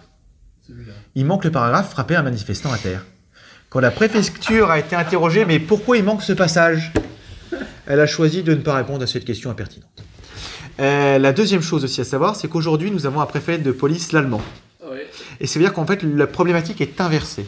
C'est-à-dire que là, nous avons quelqu'un qui encourage les dérives les plus abjectes. Et c'est les policiers de terrain qui doivent trouver des idées pour mettre des freins aux ordres qu'ils reçoivent. C'est-à-dire que la problématique est inversée. C'est les policiers sur le terrain qui essayent de faire le, minimum par rapport aux ordres qu'ils reçoivent. Alors qu'en mai 68, c'était le préfet Grimaud, en tant que responsable hiérarchique, qui essayait de mettre un frein à certains policiers qui allaient. L'époque n'était pas la même et le contexte n'était pas le même. Donc en fait, le- la problématique est complètement inversée. Et donc c'est pour ça que c'est pas la police qui est forcément en roue libre, mais c'est Mm. que c'est les éléments les plus dangereux de la police qui sont en roue libre, par encouragés par une grande hiérarchie qui tolère les comportements les plus déviants et les plus enfin, finalement délictuels, voire criminels. Et ça se passe comment? Ça se passe bah, de la façon suivante, c'est que je vais donner un autre exemple, donc qui n'est pas tout de suite, mais qui a qui datait d'il y a quelques années. Euh, pour la date exacte, j'invite à lire mon livre, il est dedans aussi. C'est un collègue en fait euh, qui n'était pas aimé par sa commissaire. Un soir, il va au stade de, au Parc des Princes voir un match de foot à titre personnel, comme n'importe qui, et il est pris à partie dans une rixe. Sa commissaire le reconnaît aux caméras. Il était stagiaire, euh, mais du coup, elle choisit de mettre, de le virer de la police parce qu'il a porté atteinte gravement à l'image de la police nationale. Euh, en plus, elle n'avait pas respecté les délais légaux. En fait, le délai de stage dans la police nationale, c'est 12 mois. Enfin, la période de probation, c'est en fait euh, la période d'essai dans la police nationale ou la fonction publique, c'est pas 3 mois, c'est 12 mois. Renouvelable. Euh, du coup, il avait fait ses 12 mois, mais en fait, ils ont donné la réponse 3 mois après. Donc déjà, ils étaient en dehors de tout cadre légal. Il aurait dû être titularisé, faute d'avoir une réponse dans les délais. Donc pendant 3 mois, ils ne savaient pas où il était. Finalement, 3 mois après, ils ont dit, bah finalement, vous êtes viré, parce que là-bas, là, vous avez quand même donné une image déplorable de la police nationale. Il euh, Au pénal, il est reconnu victime d'une agression. Malgré avoir été reconnu victime, disent non, vous êtes viré. Euh, du coup, tribunal administratif, il ne se démonte pas. Euh, un autre commissaire l'appréciait, donc il lui a trouvé un travail à la sécurité ferroviaire de la RATP. Donc je veux dire, c'est pas tout le monde dans la police qui est corrompu, mais les corrompus peuvent faire des choses. Lui, il avait été. Lui, sa vocation, c'était d'être dans la police. Neuf ans de procédure pour que la Cour d'appel administrative de Paris reconnaisse que il n'aurait pas dû être viré parce que finalement, il n'avait rien fait. Un, il était victime. Deux, on savait même pas qu'il était policier. Donc, euh, je veux dire, on peut même pas dire que ça atteint l'image de la police nationale. Il est réintégré. Alors, quand il est réintégré, euh, c'est aussi le problème du ministère de l'Intérieur, c'est quand le ministère de l'Intérieur est condamné par la justice, il n'applique pas les décisions de justice. Ils disent, vous avez qu'à nous rattaquer, parce qu'on est quand même le ministère de l'Intérieur. Donc ça, c'est par exemple une des choses, pour l'exemplarité, le respect des lois, les collègues aimeraient, je- j'en fais partie, le ministère de l'Intérieur a été condamné par exemple dans une de mes affaires à me verser 6500 euros pour les préjudices que j'ai subis. Ils ont dit on paye pas, qu'est-ce que vous allez faire? Rattaquez-nous, ça va vous recourter de l'argent. Nous, on s'en fout. Euh, du coup, ce collègue euh, est réintégré. Donc là, nous étions à l'appel. C'est une. L'appel, c'est le- l'endroit où les fonctionnaires prennent leur service dans les gros services. Donc c'était un gros service, encore une grosse unité. C'était une des brigades du métro parisien. Ils disent voilà, on est heureux de réintégrer ce fonctionnaire aujourd'hui. Donc euh, voilà, il va reprendre son service. Il a gagné contre l'administration. Voilà. Alors par contre, on vous donne quelque chose. hein. C'est très important que tout le monde dans la brigade ait bien ça en tête. Euh, nous, pour vous virer, ça nous prend 5 minutes. C'est-à-dire qu'on va prendre un écrit, on va dire, voilà, on fait une procédure disciplinaire bidon, on va vous virer, parce que vous serez viré vu qu'on est jugé parti, et après vous ferez valoir vos droits au tribunal administratif, et puis vous mettrez 9 ans. Euh, alors deux choses à savoir, vous ça va vous travailler tous les jours, hein, parce que vous aurez que ça à penser. Euh, nous on signe le truc, on sera dans un autre service, on aura fait autre chose, et ce sera même pas notre argent, c'est l'argent des impôts qui paye, parce que c'est le ministère qui est condamné, c'est pas nous. Et le ministère ne se retourne jamais contre les agents fautifs pour récupérer l'argent qu'on doit. Donc voilà. Ça, c'est pas dit, c'est la petite anecdote bonus. Et donc, ils ont dit voilà. Euh, donc, parmi vous, qui est prêt à perdre 9 ans de sa vie, soit quasiment le quart de sa vie professionnelle, pour juste dire euh, j'ai raison Réfléchissez bien. Alors, aujourd'hui, les consignes sont les suivantes. Nous avons nos quotas de Nord-Africains. Il nous faut des gens de l'Est à renvoyer au pays, d'où vous vous concentrez sur les gens de l'Est. Voilà. C'est-à-dire que même quand ils sont condamnés, ils payent pas. Et en plus de ça, euh, il dit, s'en servent même en disant voilà, il a gagné, bravo, 9 ans de sa vie, nous on s'en fout. Euh, donc on en est là. Et ensuite on avait posé la question au ministère, mais euh, en fait, mais vous êtes complètement délirant en fait quand vous allez au tribunal. Ils dit on a fait un calcul mathématique. Il y a seulement 1% des fonctionnaires de la police nationale qui sont lésés qui vont au tribunal administratif. Donc tant qu'on n'est pas condamné à 99 fois ce qu'on doit, on est gagnant, on peut continuer de terroriser tout le monde. C'est un calcul mathématique. La deuxième chose, c'est que dans le 1% qui va au tribunal, il y en a au moins la moitié qui après sont tellement épuisés qu'on ne les paye pas ou qu'on n'applique pas la décision, qui ne rattaquent pas pour nous obliger à l'appliquer. Donc techniquement, il faut qu'on soit gagné, qu'on soit condamné à 200 fois ce qu'on fait. Autant vous dire que ça nous fait marrer, quoi. Donc tant que c'est comme ça, on est bon. Comme personne ne nous cause signe jamais au tribunal pénal, parce que les protections fonctionnent. Donc comme tout fonctionnaire, quand un fonctionnaire est victime d'une infraction pénale, il peut demander la protection fonctionnelle. Donc les harceleurs dans la police nationale qui sont euh, attaqués pour, euh, pour harcèlement moral au travail, pour agression sexuelle, pour harcèlement sexuel, l'administration paye bien volontiers leurs frais d'avocat. La victime également, dans les textes, est prévu qu'ils ont droit à la protection fonctionnelle. Là, par contre, c'est plus compliqué. On a eu le cas, par exemple, pour les agressions sexuelles du médecin police dans l'Est de la France. Et donc, le ministère de l'Intérieur a payé l'avocat, a payé même l'attaque en diffamation euh, et les frais de justice de consignation auprès du tribunal pour qu'il puisse nous attaquer. Par contre, les personnels victimes euh, n'ont pas eu cette chance. Ils n'ont pas eu le droit aux frais d'avocat. Ils n'ont pas eu le droit à tout ça. Euh, juste au moment où c'est sorti dans la presse, en urgence, tous les fonctionnaires ont été contactés par le ministère de, par leur hiérarchie en disant euh, Est-ce que vous voulez la protection fonctionnelle pour que le ministre puisse dire qu'on vous l'a proposé?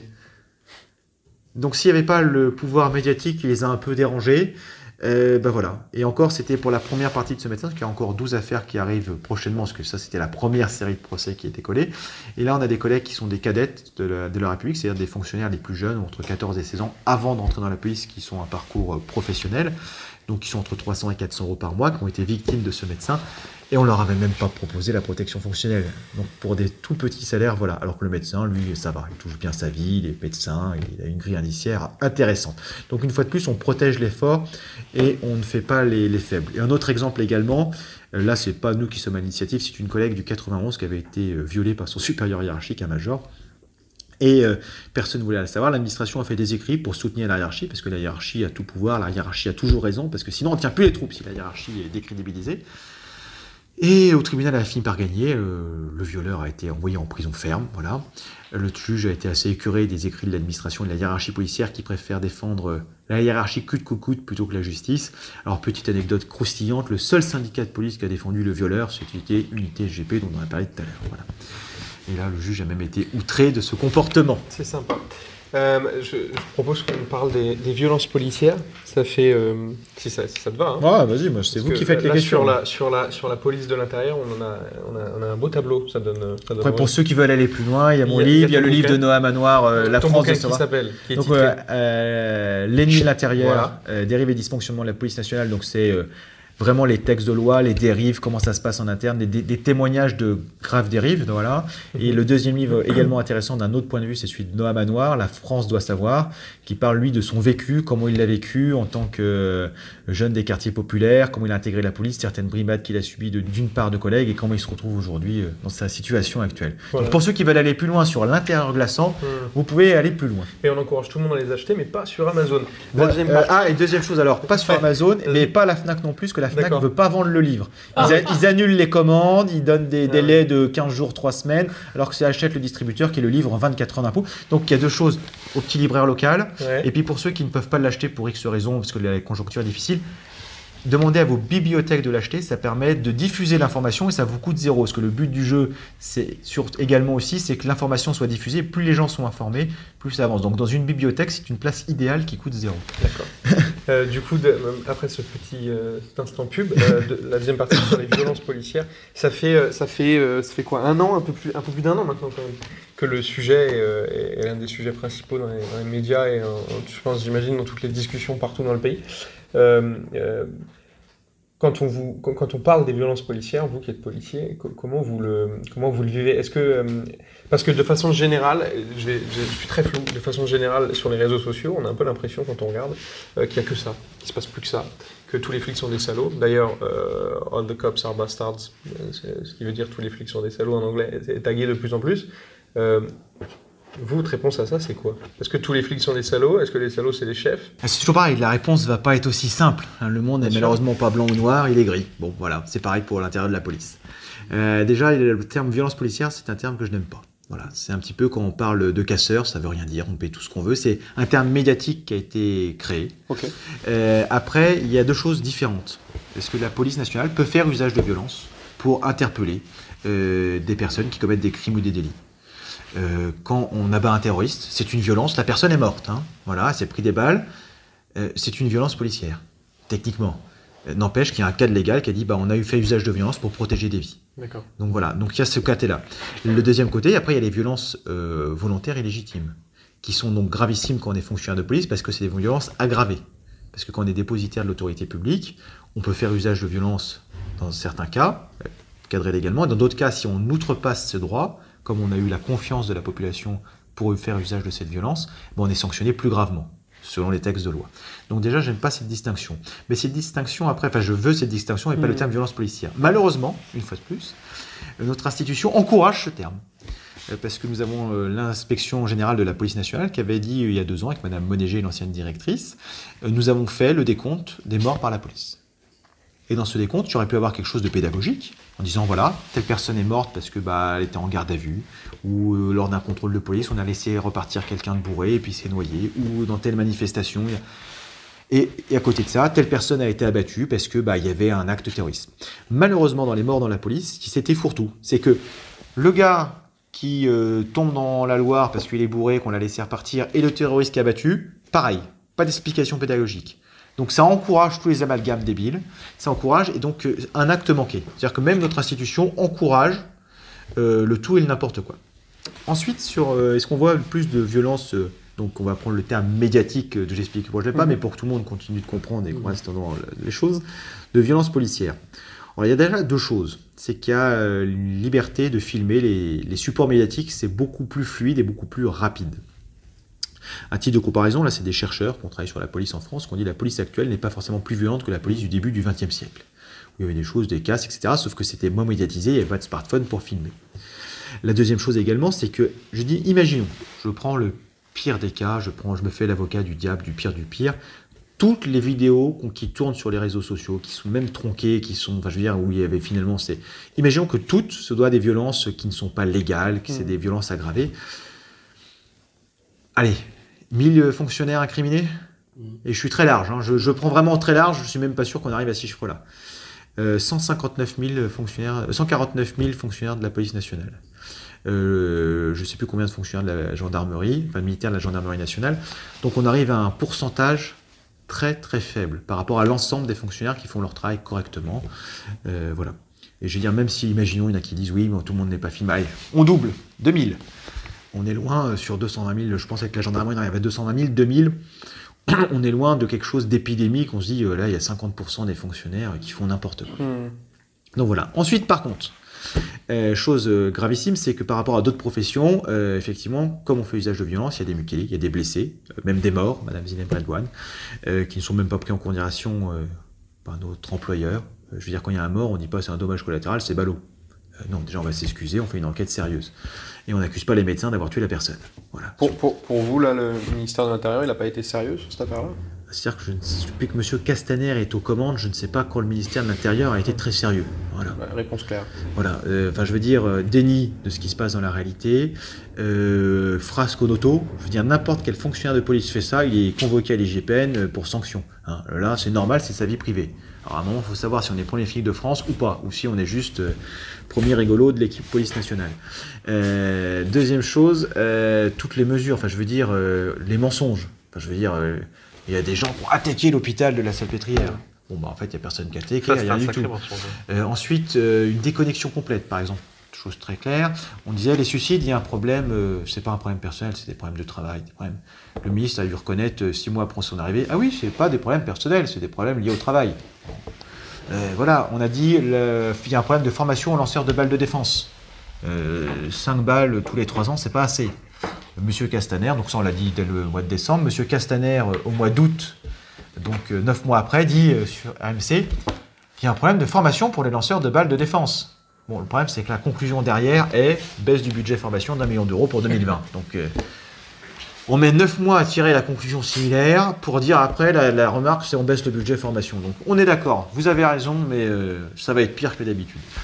Euh, donc on n'est que sur quelqu'un qui est, voilà, quand on lui demande même juste tout simplement sur le lanceur de balles de défense, un foutu d'expliquer à une classe de primaire comment ça fonctionne et où on doit tirer. Donc voilà.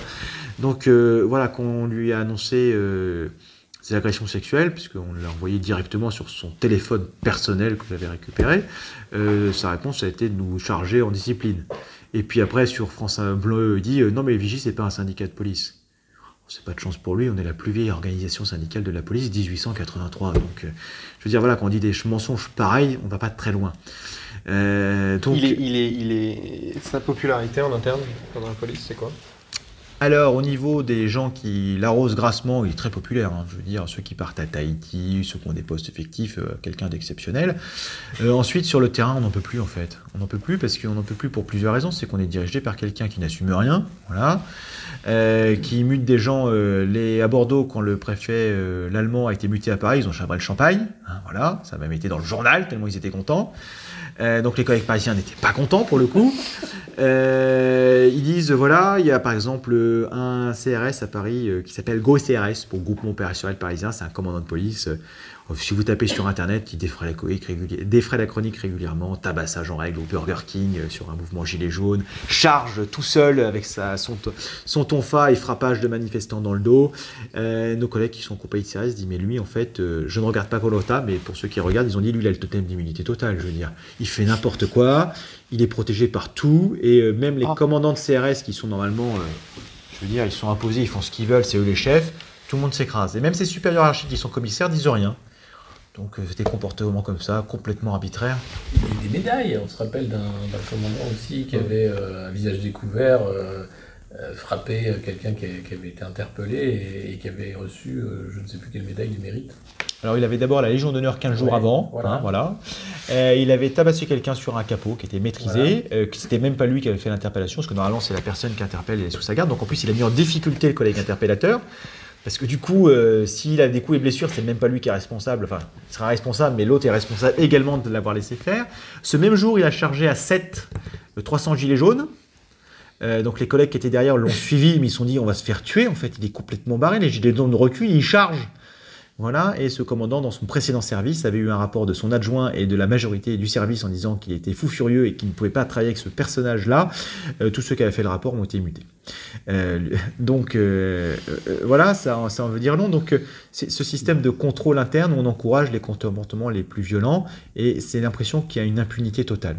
À côté de ça, donc le gouvernement choisit pour des fois essayer de calmer les choses de façon habile finalement. Euh, il y a eu un procès pour le moment qui a été tenu pour violence policière où le policier a été condamné, euh, celui qui a jeté un pavé.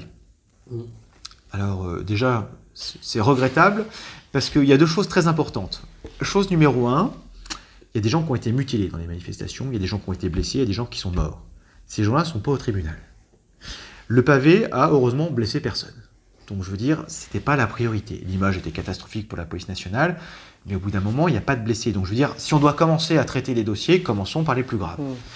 Euh, Deuxième chose, euh, là, en plus, ce collègue a été défendu par des guignols du syndicat, euh, parce qu'en fait, il y a eu un précédent. C'était euh, en 2008, je crois, ou 2010, il y a eu un sommet à Strasbourg, où il y a eu une compagnie de CRS qui s'est retrouvée à court de munitions, et qui défendait une voie ferrée. Et ils ont jeté des cailloux et tout ce qu'ils avaient sous la main pour opposer les, ma- les- les manifestants violents. Parce que là, ils étaient face à des black blocs. Je n'ai pas non plus l'expression black bloc. Terminologie juridique, c'est juridique, c'est délinquant ou criminel. Voilà, parce que s'habiller en noir dans un bloc n'est pas répréhensible légalement. Par contre, attaquer des policiers ou des biens est répréhensible. Et donc les collègues avaient été félicités. Donc il y avait un précédent juridique qui disait si jamais vous êtes à bout de munitions et que vous devez faire euh, respecter l'ordre, vous pouvez utiliser ce que vous avez sur place. Voilà. Donc en plus il a été mal défendu. Donc les collègues CRS a parlé à l'unité SGP qui est même pas foutu de regarder ce qui s'est passé avant. Donc en fait on fait des exemples mais pas les bons. Voilà. C'est-à-dire qu'on dit regardez on en a condamné un.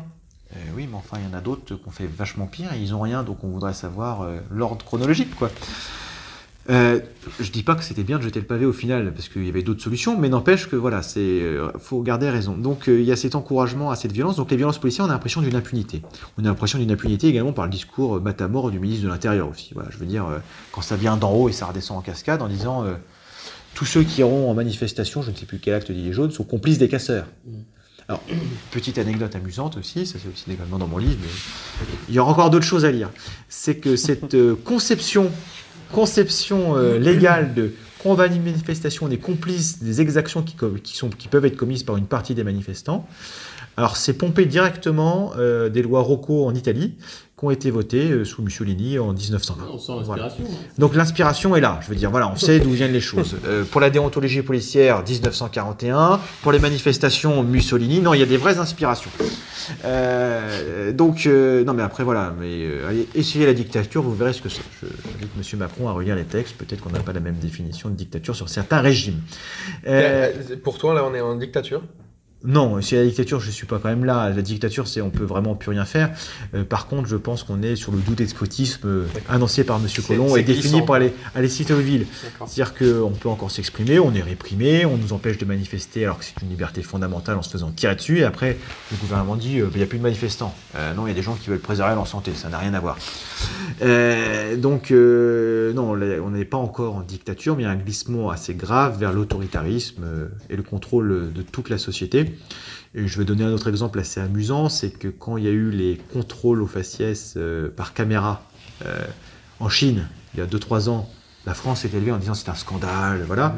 Et maintenant, la France est en train d'étudier le projet pour l'installer en France. Euh, et qui va- et, les JO vont être d'ailleurs un, un boost hein, pour euh, faire un test à grand- grande échelle. euh, c'est- c'est- je sais pas surveillance Non. Ouais, si, si, il y a, il y a plusieurs euh, appels d'offres qui ont été lancés pour les JO justement pour multiplier les tentatives et les expérimentations de la surveillance généralisée. À la fois téléphone portable, caméra, enfin tout. On est en train de rentrer vraiment dans le chose. Voilà. Donc après, donc, quand euh, on dérive vers des méthodes qu'on a dénoncées il y a quelques années, euh, qui sont employées par le gouvernement chinois, bon, que là pour le coup, j'appelle pas ça une démocratie, même si c'est dans le titre. Euh, c'est République populaire de Chine, hein, donc je veux dire, on met ce qu'on veut derrière les mots. hein. Bon, moi. Euh, la deuxième chose est euh, également sur le glissement, c'est-à-dire qu'en Chine à l'heure actuelle, ils sont contrôlés sur les, surtout ils doivent se noter sur des applications sociales et chacun se flique, voilà. Et donc ça, c'était scandaleux pour la France, donc j'attends dans 2-3 ans pour qu'on dise que ce soit normal, du coup, si on continue sur la même logique. Donc en fait, c'est ce glissement très grave, et là, c'est plus du, de l'autoritarisme, c'est du totalitarisme, c'est-à-dire qu'il n'y a plus de vie privée, il n'y a plus rien, et tout le monde flique tout le monde, et là, il y a une peur complète de la population. Euh, et je pense à un, collègue et copain également qui a visité la Russie récemment, il me dit là-bas, les gens chuchotent.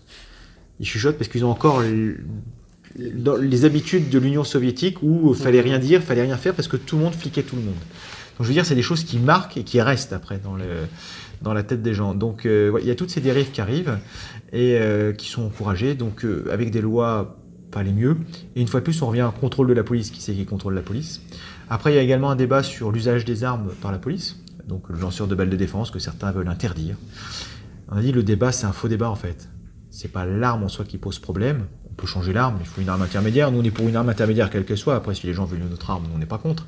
Mais il faut qu'il y ait quelque chose entre le tonfa, qui est la matraque, euh, voilà, pour ceux qui ne maîtrisent pas, et le pistolet. C'est-à-dire qu'au bout d'un moment, si on a des projectiles qui nous arrivent dessus, ben on peut pas. euh, le tonfa, c'est trop court. Et légalement, techniquement, on pourrait répuster l'arme à feu parce que. euh, voilà, mais je ne pense pas que ce soit très éthique et très proportionnel dans une démocratie comme la France. Donc il faut des armes intermédiaires. Par contre, c'est le cadrage légal de ces armes. C'est-à-dire dans quel contexte on peut les utiliser. Donc le contexte, c'est balles de défense pour protéger des exactions qui peuvent mettre en danger la vie d'autrui. Donc c'est très cadré. À l'heure actuelle, je pense à ça, c'est un acte des Gilets jaunes sur Marseille. 80 tirs de LBD sur la journée. Pourquoi pas? Il peut y arriver 80. Le vrai problème, c'est qu'on regarde qui a tiré 60 fois la même équipe de trois fonctionnaires. Du coup, là, moi je suis l'administration, je m'interroge. Qu'est-ce qui se passe? Euh, ben, Vous êtes au trap, les amis. Est-ce que tu peux être en danger une fois, deux, trois Tu dois repousser, tu tires plusieurs balles parce qu'il y a un mouvement, un attroupement. Enfin, 60, c'est pas possible. T'es au trap, tu tires dans le tas. Donc voilà. Mais ça a été encouragé par certains commandants qu'on voit sur des vidéos qui disent allez-y, on se fait plaisir, on tire dans le tas. Donc c'est donc voilà. Donc en fait, c'est ces comportements où il n'y a pas de stop. Et c'est ces comportements bah, qui. euh, on a l'impression que tout le monde est comme ça. Et le gouvernement joue sur cet amalgame. Ça les arrange. Parce que du coup, bah, ils disent, bah voilà, les syndicats majoritaires disent également, ils jouent sur cet amalgame en disant, pour être policier, on doit tous être solidaires, on est la même corporation, sinon on ira défiler devant les tribunaux, on lâchera le gouvernement s'il s'aborde un collègue qui a fait n'importe quoi, parce qu'on doit être solidaire. Euh, la solidarité s'arrête à un moment, quoi. On peut expliquer la fatigue, parce qu'effectivement, il y a aussi des policiers qui commettent des fautes professionnelles. Parce que voilà, sur les fautes violences policières, il y a plusieurs choses. Il y a la minorité qui le fait volontairement et que la hiérarchie laisse faire. Donc ça vient des ordres politiques. C'est du contrôle qui n'est pas fait. Voilà. Après, il y a la deuxième chose également, qui est aussi euh, des collègues qui ne savent pas ce qui se passe. On leur dit, vous allez à tel endroit, vous vous déplacez, vous tirez, parce que c'est des gens qui ont commis des exactions. Des- Quand ils arrivent, eux, ils doivent faire confiance à ceux qui donnent les ordres. Ils n'ont pas le... On leur dit, mais refusez l'ordre. Bah oui, mais le jour où on leur dit, bah, cette fois-ci, c'était vraiment des gens qui commettent et qu'il y a un mort parce qu'ils n'ont pas agi, ils seront fautifs. Donc ils disent, bah, on, on fait confiance et on règle les comptes après. Voilà. Euh, parce qu'on n'a pas le choix, on n'a pas le- toutes les cartes en main. Il y a aussi également les collègues qui sont épuisés. Voilà, tout simplement. Les heures supplémentaires depuis que M. Castaner est au aux commandes, plus 5% d'heures supplémentaires. On était déjà à 22 millions, on va passer à 25 millions d'heures supplémentaires. Euh, ce qui veut dire que quand des collègues travaillent euh, 10 jours d'affilée, 100 jours de repos, avec la dernière euh, journée, euh, en général, on est bien, on se fait une petite vacation de 22 heures, sans pause, euh, où tu n'as même pas le droit d'aller aux toilettes, il doit te pisser dessus. Euh, voilà, donc là, euh, et euh, il y a une vidéo qui a tourné avec quelqu'un qui faisait curiner au niveau des invalides sur une manifestation. Je dis, des fois, tu n'as même pas le droit d'aller aux toilettes. Voilà, donc en fait, tu fais comme tu peux avec les moyens du bord, avec des repas qui sont une pomme pote et une bouteille d'eau. Voilà, et on dit, même les gardes à vue sont mieux traités que les policiers sur le terrain. Et donc, euh, on dit au bout d'un moment, soyons raisonnables. Donc, au bout d'un moment, donc je mets quelqu'un qui est privé de sommeil pendant longtemps, qui n'a pas le temps de se reposer, d'être moins irritable. Voilà. Et ben, c'est pas possible. C'est pas possible, ça marche pas. Donc, la responsabilité, il y a deux responsabilités. La responsabilité, je dirais, du collègue de terrain qui, au bout d'un moment, faut dire stop, je m'arrête, je suis épuisé. Voilà. Malheureusement, l'administration euh, a fait une loi magnifique, enfin, qui est pour tout le monde, c'est le jour de carence. Tu t'arrêtes, tu es pénalisé. Voilà. Donc, le vrai responsable de cette histoire, moi, c'est l'administration et sa gestion du personnel. Au bout d'un moment, tu n'envoies pas des personnels épuisés tu n'auras pas des personnels aussi pas formés. Voilà, parce qu'il y a également la formation qui joue sur les violences policières. Les unités qui sont le plus mises en cause, les bacs. Tout le monde dit ah les bacs c'est des salopards, etc. Alors non, non. Il y a deux raisons. Nous on a des collègues qui ont donné des témoignages. Il peut y avoir des salopards, mais c'est pas spécifique à la BAC, c'est pas spécifique à la police. Sauf que chez nous ils sont armés. Euh, ils nous disent bah voilà, nous on n'est pas formés au maintien de l'ordre. Maintien de l'ordre zéro. Euh, lanceur de balles de défense, comme toute la police nationale, 5 balles tous les 3 ans. La deuxième chose aussi, par rapport aux unités de maintien de l'ordre, nous on est lâché à 6-10 dans la foule. Des fois on a peur, ils m'ont dit on a peur. On a peur, donc on tire des balles pour s'extraire de là par peur. Parce qu'on n'avait pas soutenu. Voilà. Euh, les unités qui sont moins mises en cause, les unités de CRS. Très grand professionnalisme, maintien de l'ordre, rien à dire. Lanceur de balles de défense, zéro comme toute la police nationale. Donc moins mis en cause. C'est également des faits. Euh, enfin, euh, et d'ailleurs, euh, qui râle régulièrement sur l'utilisation d'unités civiles, enfin civiles comme les bacs, etc., voire les collègues de commissariat qui sont remplis en renfort parce qu'il n'y a plus personne, Mhm. ils disent c'est insupportable pour notre travail. Parce qu'eux, ils vont paniquer, on leur en veut même pas parce qu'ils sont pas formés, et après ils vont se cacher derrière nous et on va prendre les coups à leur place parce qu'on les protège. Et doublé du fait qu'il peut y avoir des bénalas. Parce que comme personne se connaît, quand on est en unité de CRS, tu connais toujours ton voisin. Si avant le, début de la manifestation ou du maintien de l'ordre, on te dit lui c'est l'unité de la BAC, voilà, on se présente, on sait, vous êtes derrière nous. Parce qu'il peut y avoir une utilité des BAC sur une manifestation, c'est qu'ils sont derrière les unités de CRS. Quand il y a quelqu'un qui pose problème, les CRS s'écartent, ils vont chercher la personne, ils la ramènent, on sait qui fait quoi, ils vont chercher la personne, les BAC interviennent en- de façon sécurisée, les gens comprennent pourquoi ils interviennent, et voilà. Euh, et donc l'affaire Benalla montre qu'à l'époque, personne ne sait qui fait quoi, et aujourd'hui, on a toujours, on ne sait toujours pas qui fait quoi, voilà. Et petit rappel, voilà, pour les gens qui disent, ah, il y a des policiers, on ne sait pas vraiment si c'est des policiers, effectivement, c'est possible. Je rappelle que dans ses auditions euh, au Sénat, le général Biofarina, commandement militaire de l'Élysée sous l'affaire Benalla, a dit euh, Moi j'avais demandé euh, 30 réservistes de la gendarmerie pour la gestion à l'Élysée, en direct de l'Élysée, euh, du président Macron, j'en ai eu que 15. Voilà, donc c'est pas le fait qu'ils soient gendarmes réservistes qui pose problème, c'est de savoir qu'est-ce qu'ils font et pourquoi ils sont sous la direction directe de l'Élysée. Euh, surtout quand on savait que M. Benalla avait recommandé que ce soit M. Kras qui les forme. Voilà. Donc M. Benalla, euh, violence volontaire euh, avec usurpation de qualité, faux passeport, enfin l'utilisation de passeports diplomatiques alors qu'il ne devait plus les avoir, enfin j'en passe et des meilleurs. Vous prenez euh, les différents journaux, vous aurez tous les éléments de l'affaire. Et M. Kras, son complice, qui lui en plus était armé avec un port d'armes illégal. Donc c'est ces deux personnes qui étaient chargées de s'occuper de cette équipe. Donc ça pose beaucoup de questions. Euh, et enfin, les dernières unités qui sont quasiment pas mis en cause, c'est les gendarmes mobiles. Euh, bon, il y a déjà une chose qui joue, ils sont moins nombreux, donc euh, sur le nombre, il y en a moins qui sont mis en cause, mais en dehors de ça, ils sont très bien formés au maintien de comme nos collègues CRS, mais ils sont formés aussi aux lanceurs de balles de défense dans des conditions le plus proches possible de la réalité. C'est-à-dire que c'est pas dans un stand de tir 5 babales tous les 3 ans, mais en conditions le plus proches de la réalité, avec euh, des fumigènes, des gens qui bougent, c'est-à-dire que avec des plastrons où ils doivent tirer dessus, mais avec des collègues à eux qui courent à côté. Donc s'ils tirent pas sur la cible, c'est un de leurs collègues qui va prendre réellement un tir de LBD dans la tête. Donc effectivement, c'est pas la même chose. Et du coup, bah, la formation joue. Donc M. Castaner l'a reconnu et a décidé de baisser le budget formation.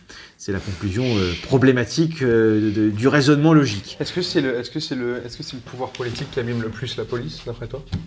Oui, c'est le pouvoir politique. Je vais donner un exemple très concret. Non, ce que je veux dire, c'est est-ce que le pouvoir politique actuel est celui qui abîme le plus la police parmi tous ceux que Ah bah, C'est-à-dire qu'en fait, là, le pouvoir politique actuel a accéléré toutes les dérives et dysfonctionnements qu'il y a tout dans la ça police. était déjà d'avance. C'est ça, c'est là, parce que le gouvernement euh, sous la Monsieur Hollande, la loi travail, c'est déjà une catastrophe. Mmh. Mais là, c'est les syndicats compris, mais ils avaient encore des maintiens de l'ordre, c'était structuré, donc c'était euh, différent. Avant, il y a Monsieur Sarkozy qui a mis en place la politique du chiffre, qui a été complètement une déviance aussi des unités. Donc c'est, il y a eu tout ça. Et en fait, le gouvernement actuel a eu l'accumulation des heures supplémentaires, le manque d'effectifs, géré toujours la menace terroriste aussi, là, qui dépend pas des gouvernements, mais euh, voilà, savoir comment on la gère et qui a été amplifié par un mouvement social inédit qui ne savait pas comment gérer. Donc euh, en fait, ils ont tout qui s'est cumulé, donc les heures supplémentaires explosées, la, la gestion des cadres de la police n'est pas à la hauteur, et on arrive à une situation explosive où c'est, euh, enfin, j'ai l'armée à Bourbaki, tout le monde fait n'importe quoi, tout fait ce qu'il veut, et puis on arrive à des conclusions déplorables, aussi bien pour la grande majorité des policiers qui ne se reconnaissent plus dans ce qu'ils font. Moi, j'ai eu une collègue qui a démissionné de son poste suite à une manifestation sur les pompiers. Elle a dit Moi, je peux plus. J'ai des potes qui étaient là-bas, menacés devant l'Assemblée nationale. J'en peux plus. Je suis écœuré de mon métier. Je, je me mets en disponibilité parce que je veux garder une route de secours au cas où ça s'améliore. Mais je quitte ce boulot. Je ne peux plus faire ça. Voilà. Au bout d'un moment, j'ai un problème de conscience. Je ne veux plus être associé à ces gens-là. Donc, ça veut dire qu'il y a des choses euh, très graves qui se passent à l'heure actuelle. Donc, c'est pas. euh, voilà. Mais après, il y a une accélération encore avec M. Castaner. Parce qu'en 2018, nous avons eu 36 suicides. En 2019, 59 suicides. Mais sur l'année 2018, en fait, ce qu'il faut savoir sur les 36 suicides, il y en a eu 10 sur les deux mois où M. Castaner était aux commandes.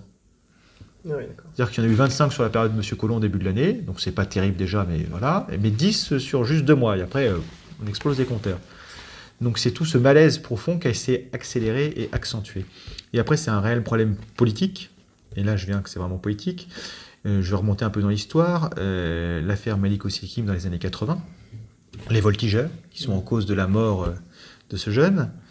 Décision politique de Charles Pasqua, ministre de l'Intérieur, qui dit c'est une décision politique, je supprime les voltigeurs. Il y a eu un mort, Hmm. je les supprime. Euh, 2019, M. Castaner recommande, décision politique, je recrée les voltigeurs. Voilà. Et les voltigeurs sont des unités particulièrement aberrantes, les CRS s'en plaignent régulièrement. C'est que des volontaires. Et les volontaires qui vont dans ces unités sont attirés, attirent un certain profil. Que tu peux juste expliquer rapidement pour ceux qui ne sauraient pas euh, ce que c'est les Ah, le voltigeur, les voltigeurs sont des policiers à moto, Ouais. un qui conduit, un autre avec une matraque et on tape dans le tas. C'est assez impressionnant quand on les voit en vrai. C'est impressionnant, voilà, c'est les- un petit peu la cavalerie, euh, quand il y avait des charges de cavalerie pour mater les, les- ça. au 19e siècle, voilà. Et que ça avait été conçu euh, sous Haussmann par Napoléon III, des grandes avenues, pas parce que ce serait sympa de circuler, mais c'est pour laisser passer les charges de cavalerie. Donc maintenant on a des charges de moto. Et euh, résultat des courses, ces gens-là sont des volontaires, donc ça attire un certain profil. C'est-à-dire qu'en fait, autant dans une unité de BAC, de CRS, etc., c'est des collègues qui travaillent ensemble. Il peut y avoir différents profils, mais il y a toujours un équilibre qui permet de contenir les plus virulents et euh, de motiver les plus mous. Mais il y a un équilibre qui se crée. Non, là, il n'y a que des gens volontaires pour les tabasser. Voilà. Avec un deuxième problème, c'est que quand on est dans une unité constituée, on sait qui fait quoi. C'est-à-dire que même s'il n'y a pas le port du RIO, le RIO, d'ailleurs tout le monde en parle, mais c'est une, blague en fait. Si on veut mettre un faux RIO, mais un faux RIO, donc en fait ça résout rien. Euh, C'était un truc qui a coûté plusieurs millions d'euros sous Valls euh, quand il était ministre de l'Intérieur. RIO, c'est le, le numéro qui est Le porté, numéro qui est porté, mais en fait ça sert à rien. Quoi, Voilà. Si on veut l'enlever, on l'enlève. Ils ont pris des trucs au rabais, donc les scratchs marchent même pas. Il y en a même qui sont de bonne foi, leur truc est tombé réellement. Et euh, si on veut retrouver quelqu'un dans la police nationale en unité constituée, je l'ai fait, ça prend 10 minutes en regardant qui était où, qui faisait quoi. Bon, bah, vous étiez 5, lequel d'entre vous était dans l'équipe, quoi. C'est qui qui a fait le coup. Hmm. À noter que, par exemple, pour le cas de Madame Zineb Redouane, je donne toujours la comparaison. Euh, quand quelqu'un se fait tuer euh, dans le code pénal et qu'on ne sait pas qui. Il y avait plusieurs personnes qui étaient au moment des coups mortels, on ne sait pas qui l'a donné. Et ben, la justice dit bah, vous êtes tous responsables parce que vous aviez tous la possibilité et la volonté de le donner, parce que vous avez participé à ça. Dans le cas de Madame Zineb Redouane, la justice a pris une décision différente en disant bah, on ne sait pas qui c'est qui a tiré dans les fonctionnaires qui étaient présents, donc bah, tout le monde est innocent. Bah non, on dit à ce moment-là, mais à tout le monde le compte, on dit qui c'est qui a tiré à ce moment-là, vous nous dites qui c'est, parce qu'au bout d'un moment, vous pouvez pas. euh, Voilà. Donc ça, c'était la, la petite parenthèse également juridique. Euh, et donc les braves, euh, donc les braves, d'ailleurs, le jeu de mots est amusant, c'est les nouveaux voltigeurs, parce qu'on leur trouve des noms rigolos à chaque fois. Euh, donc eux, par contre, sont très difficiles à retrouver, vu que c'est que des volontaires. C'est-à-dire qu'en fait, on ne sait pas dans quelle unité ils sont. Pris dans différentes unités, on les ramène et euh, on dit bah voilà, on a fait une belle unité, puis qui se disperse à la fin du truc. Donc en plus, ces gens-là sont couverts par un anonymat complet. Donc euh, ça fait pas mal de violence. Donc voilà, c'était un petit cas particulier qui fait que ça engendre euh, une stratégie assez bizarre. Juste une dernière question. le, média s'appelle Le Monde Moderne. Quand on te dit le monde moderne, pour toi, c'est quoi un monde moderne dans la police Ce serait quoi? Un monde moderne, mais ce serait une police où déjà, euh, on a des collègues, je raconte l'anecdote, ils sont allés euh, faire un, un colloque au niveau du contrôle de la police au niveau européen. La plupart des pays européens avaient envoyé l'organisme de contrôle Mm. de la police. Mm. Euh, mais par contre, il y avait une porte d'entrée, Mm. que ce soit un contrôle externe. Donc la France n'était pas invitée. Donc c'est des collègues qui ont pu y assister. Et ils ont posé la question en disant mais quelle image vous avez de la police française? Ils m'ont dit tous les collègues, quel que soit leur pays, ont explosé derrière. Ils ont dit vous êtes les clowns des policiers européens. Vous êtes vraiment des tocards. Mais pour une raison simple, c'est que vous n'assumez rien. Ils ont dit, par exemple, il y a un collègue de anglais qui a dit, nous, qu'on a eu des émeutes à Londres, ça, ça a été violent, ça a été dur. Ben après, on a fait un bilan. Qu'est-ce qui s'est passé? Il y a des choses qu'on a fait qu'on n'aurait peut-être pas dû faire. Et surtout, qu'est-ce qu'on fait dans l'avenir pour corriger les erreurs et puis qu'on garde ce qui a marché? Ils ont dit, en France, vous êtes dans le déni. C'est que tout va toujours bien. Vous prenez un gros tapis, vous mettez tout dedans et vous regardez pas ce qui marche ou ce qui ne marche pas. Donc une police moderne, c'est une police qui vit avec son temps. C'est une police euh, comme en Angleterre où on peut rigoler avec les gens. Moi, le jour ce serait une police moderne le jour où des collègues pourront aller jouer du piano dans les gares parisiennes, euh, pourront aller euh, sur une manif sans jamais être sanctionnés derrière. Ils peuvent le faire, hein, de, leurs mains si j'ai peine, parce que c'était intolérable d'aller pactiser avec la population. Aller boire un café comme la police américaine. Police américaine qui n'est pas réputée pour être euh, très pacifique, mais n'empêche qu'ils mettent en place des choses en disant bah, ceux qui veulent venir boire un café au commissariat, c'est la police de San Francisco qui a mis ça, bah, venez, on va discuter. Euh, qu'on puisse discuter avec les gens, euh, pour qu'on dise, euh, voilà, qu'on connaisse les quartiers où on travaille, qu'on, bah, en fait, qu'on ait ce lien avec la population qu'on est en train de nous enlever par une machine bureaucratique, des ordres complètement incohérents, et surtout qu'on déshumanise notre métier. Et en fait, on nous avait déjà enlevé les contraventions de la route par des radars, qui est du, voilà.